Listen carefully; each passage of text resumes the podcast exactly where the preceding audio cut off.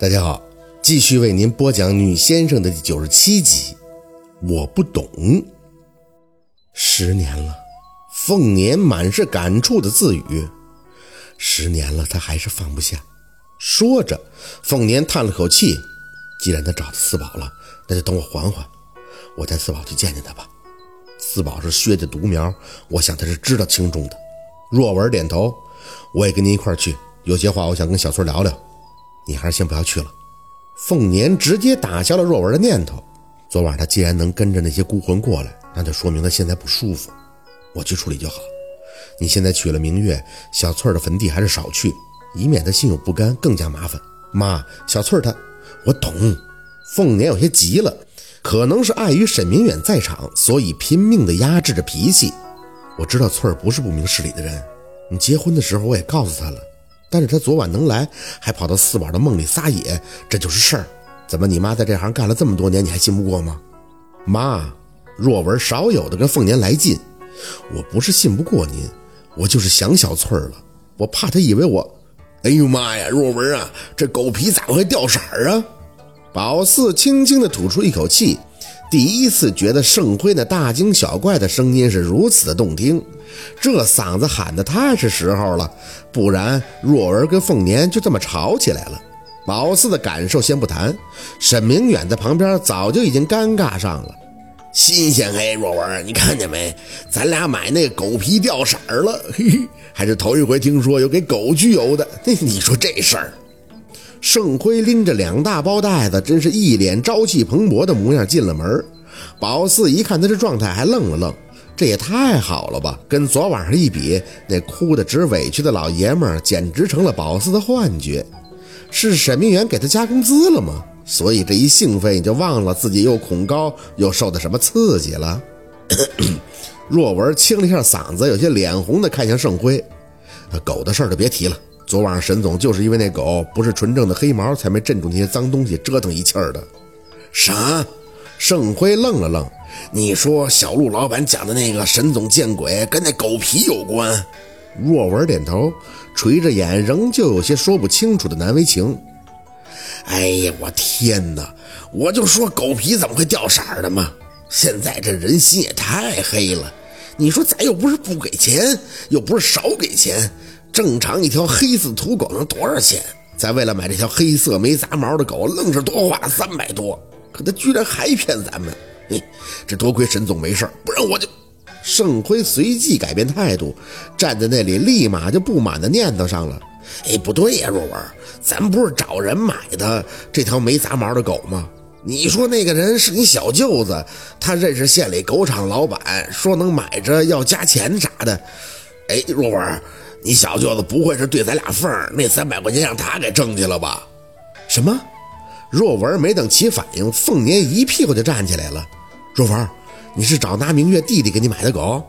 他的弟弟就是个痞子，你找他办什么事儿啊？若文一副头疼不已的样子，扶住额头。哎，我也是凑巧的看到他们。他问我去县里忙什么，我说我去买条没杂毛的黑狗。他说他认识人，能给我弄的纯色的黑狗。我哪知道他连自己家里人都会骗呀！宝四这个闹心，暗想好不容易上坟这个茬打过去了，怎么狗皮的事又拎出来了呢？不过宝四也算知道二舅若文为啥一见着狗皮掉色的尴尬的赶紧和沈明远道歉了。合计这事儿是让那明月的弟弟插了一杠子，那性质就有点变了。好悬沈明远没事儿，不然就不是打脸这么简单的事儿了。其实那明月这个弟弟。宝四是没见过几回的，绰号的小地主，在宝四很小的时候，他就去了县里混了。听说他离村时，村里人都恨不得放鞭炮，因为他是偷鸡摸狗、打架斗殴，啥都干。如果说宝四在村里人眼里是个小魔头，那他就是个大无赖。不过凤年也曾说过，说那明月之所以能在村口的位置干着小卖店，并且这么多年没人敢在小卖店闹事儿，也是沾了他弟弟的光。谁敢得罪无赖他姐呀？而且细掰扯起来，小地主也是帮过宝四家的。还记着那个给宝四干出阴影的火葬场吗？那不就是小地主的朋友给开的后门才能进去的吗？盛辉一见这气氛，立刻就知晓自己说错话了。拎着那两大袋子东西，赶忙上前打了个圆场。哎，不过这事儿也正常，谁家还没有几个缺德亲戚呢？在他们眼里，不杀熟上哪挣钱去？咱又不是孙悟空，上哪有那火眼金睛看出那狗不是染头的呀？不就是多花点钱吗？沈总没事就好。咱们这凤年听着盛辉的话，脸色反而越发的难看。小盛啊。大姨听说你昨天晚上被吓得从地上都起不来，怎么今天一看这精神头倒是比以前更好了呀？哎，嘿嘿，盛辉不好意思笑笑，这不是昨晚都发泄出来了吗？再加上一回屋，沈总也安慰我了，我合计我这点事儿不算啥，主要咱也算开眼了，不是？哎，你老真厉害，那家伙蹦的，那要是参加奥运会破纪录，分分钟不跟玩儿似的。沈明远忍无可忍地干咳了一声：“小盛，你今天话太多了，菜都要凉了。”盛辉随即晋升，悄悄地瞄了一眼凤年紧绷的脸色，手脚麻利的就开始往外端着菜盒。别说，真的很多，洋洋洒洒的摆了一桌子菜。说实话，宝四等了半天，早就饿了，再加上这些菜瞅着还都能挺好吃，口水当时就要出来了。随着盛辉打开的盒盖，沈明远却有些皱眉：“鱼不对啊，我不是让你点清蒸加急吗？”盛辉挠头：“嗯，找那个饭店老板说清蒸加急没有，小陆老板说就改清蒸多宝鱼了，结果多宝也没有，最后哎就改了红烧鲤鱼了。”沈明远略显无奈的点头，眼睛看向凤年：“薛大姨，今天可能是他们饭店没找好，这样吧。”等我身体稍微好点了，咱们直接开车去市里，那里肯定。凤年看着沈明远的脸色缓和了几分。哎，都说了，咱不要客气，一顿饭吃什么都一样的。你这特意让小盛开车去县城里买，我已经很意外了，而且还这么丰盛，大姨真的很感动了。这这小陆呢？盛辉在旁边应着。小陆老板还在车里了，他说要用那个冷藏柜做什么的。说着。他好像看凤年的脸色还有些打怵，嗯，奶奶，我我现在叫他啊。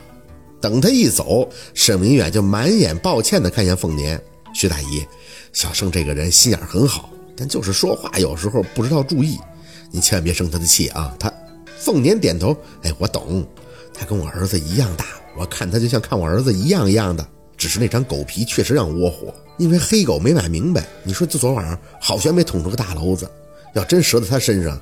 大姨都觉得憋屈呀！哎，大姨别说了，都过去了。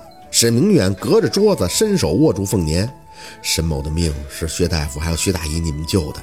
别说一条狗皮没闹出事儿，就是真出事儿了，那也跟你们无关。你们对沈某的付出，沈某全部都看在眼里。所欠下的情分，那是沈某这辈子都还不完的。以后你们家就是沈某的家，你们就是沈某的家人，咱们一家人不说两家话。凤年感动了，小沈，大姨谢谢你了。那以后大姨在滨城就算有个亲侄子了。沈明远点头笑着，看着若文沉闷的脸，还特意拍了拍他的肩膀。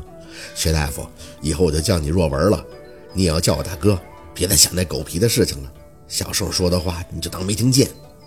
若文没言语，只是生扯着嘴角点头。宝四想，若文闹心的不仅仅是那个狗皮的事儿。还有那个宝四没见过面的二舅妈吧？打凤年说出小翠儿的名字，若文就有些郁闷了。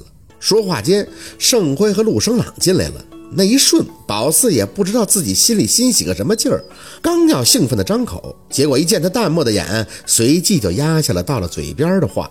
陆生朗好像又变成了以前的他了，很有礼貌地朝着凤年还有若文点了一下头，坐下去后也一直没看宝四。